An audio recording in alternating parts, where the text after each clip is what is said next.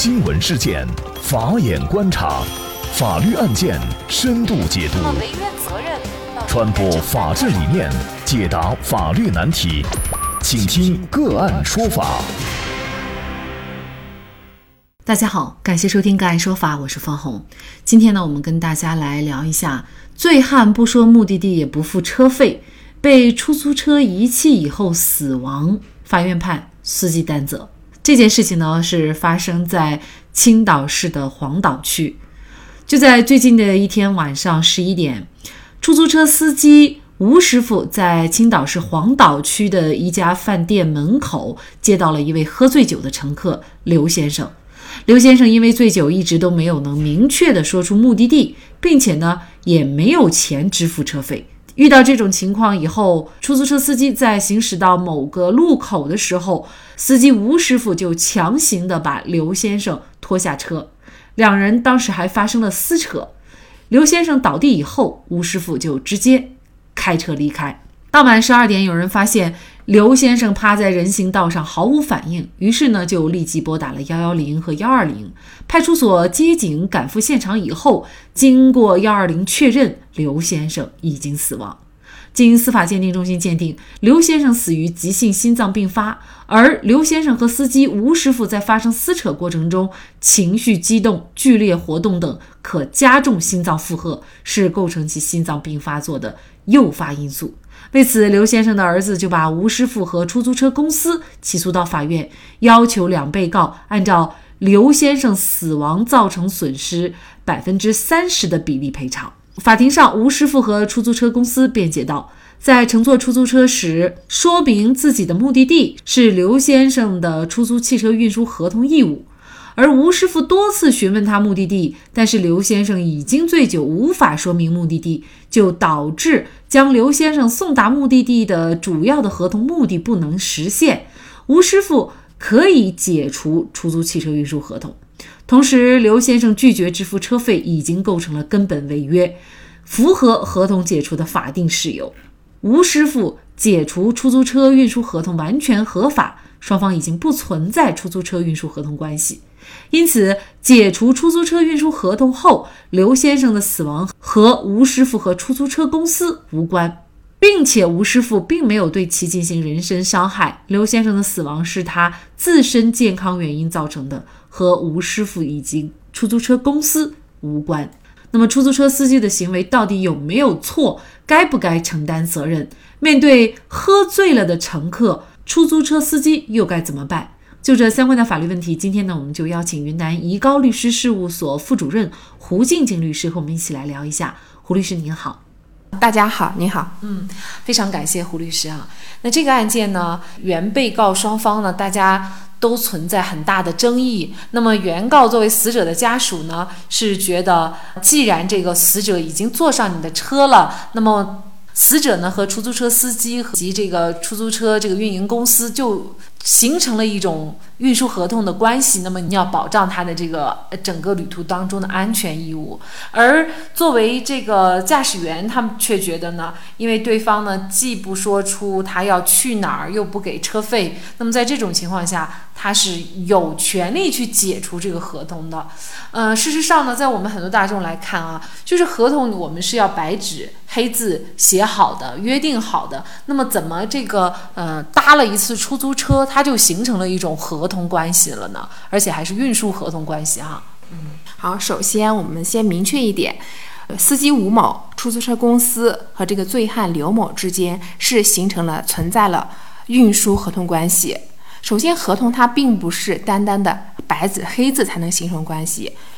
刘某作为一个乘客坐在这个车上，吴某作为司机启动这个车，这个时候就。符合了法律对运输合同关系的一种定义，因此双方之间是存在运输合同关系的。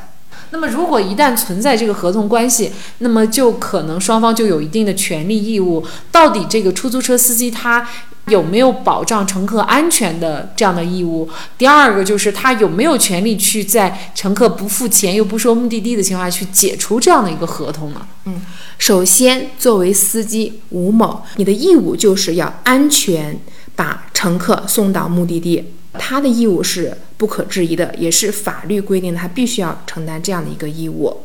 那么，如果说醉汉刘某在正常的情况下，神志清醒的情况下，他既不说出目的地，又不支付相应的费用，那么作为司机吴某，完全可以解除双方之间的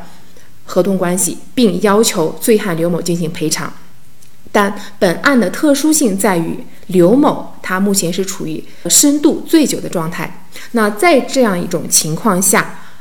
作为司机吴某就不能擅自依据说，我作为对方违约了，我可以行使我的解除合同的权利，解除合同，而将醉汉刘某赶下车，放任其躺在马路上。这个时候呢，作为司机吴某应当承担起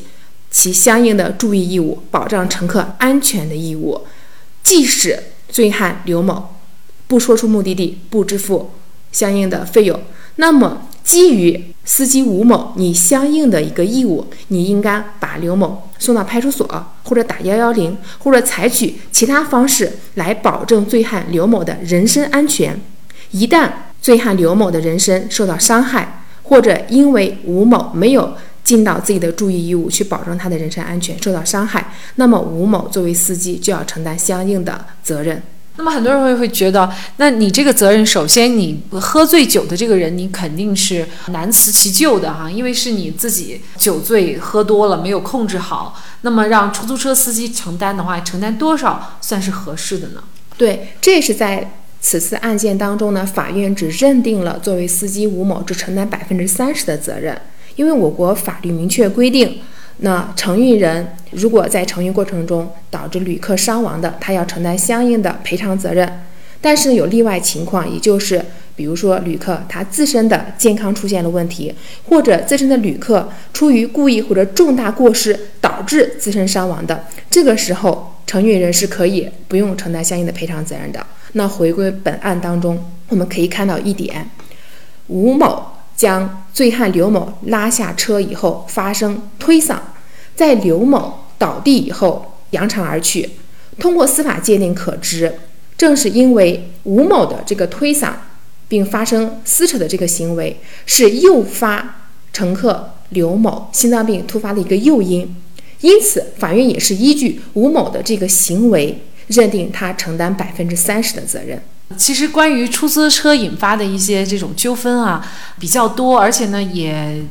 有的时候会引起很多争议啊。比如说我们之前所提到的一个案件，就是也是出租车司机拉了一名醉酒的这个女乘客，然后呢拉到这个桥上以后呢，女乘客就说她想吐，那么出租车司机就给她放下了，她就去桥边吐，结果呢。就没有等到人回来，就发现这个女的已经从桥顶上翻下水了，就已经死了。那么这种情况下呢，家属也是告这个驾驶员。那么一审我记得是判驾驶员要承担一部分责任的，也是引引发了广泛关注。所以对于出租车司机，他到底应该尽怎样的义务？才能够避免类似于这样的法律风险，可能也是我们很多的呃驾驶员朋友比较关心的问题啊。嗯，好，为什么之前我在回答问题的时候提到一个词“合理的注意义务”？为什么要提到一个合理的注意义务？也就是这个合理不能超出正常人的一个认知。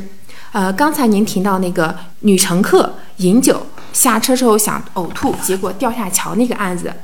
当时那个桥的情况是这样。它是有车行道，也有人行道，而且这个桥桥有栏杆。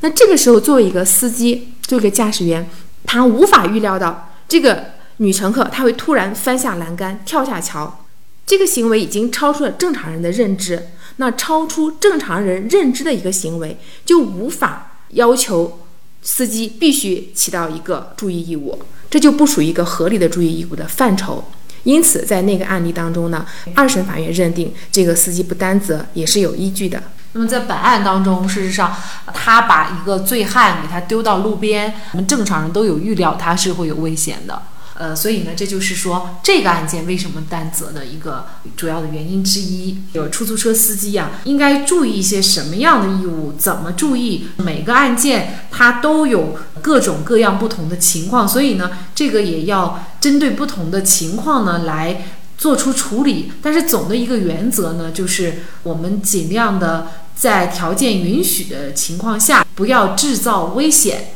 呃，应该是这样吧？嗯，对，呃，其实可以这样子，如果出租车司机在发现乘客上车以后有一些异常的现象，比如说醉酒、意识不清醒这种状态，这个时候大家就应该谨慎的对待，必要时可以拨打幺幺零或者幺二零进行救助。其实同时，出租车公司呢也要对司机进行相应的职业规范培训。在面对一些特殊情况的情况下，学会妥善的处理，以最大的善意来保证乘客的生命安全和财产安全，避免与乘客发生不必要的冲突。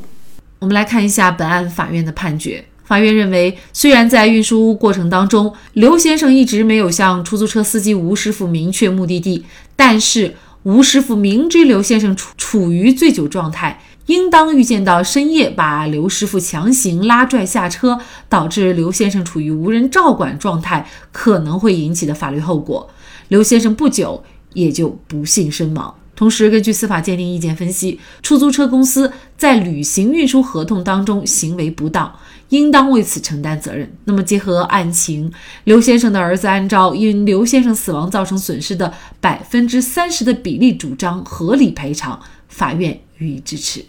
应该说，临近年底，大家喝酒应酬的频率也会增高。那么，鉴于酒桌上和喝酒以后引发的恶性事件、意外事件比较多，所以在这里也建议大家，为了您自己和家人，尽量不喝酒，或者是少喝酒。好，在这里再一次感谢云南怡高律师事务所副主任胡静静律师。那更多的案件解读以及呢我们的线上视频讲法内容呢，欢迎大家关注我们个案说法的微信公众号。另外，您有一些法律问题需要咨询，都欢迎您添加幺五九七四八二七四六七这部手机号的微信号向我们进行咨询，我们会将您的问题转给我们专业资深的律师进行解答。好，感谢您的收听，我们下期节目再见。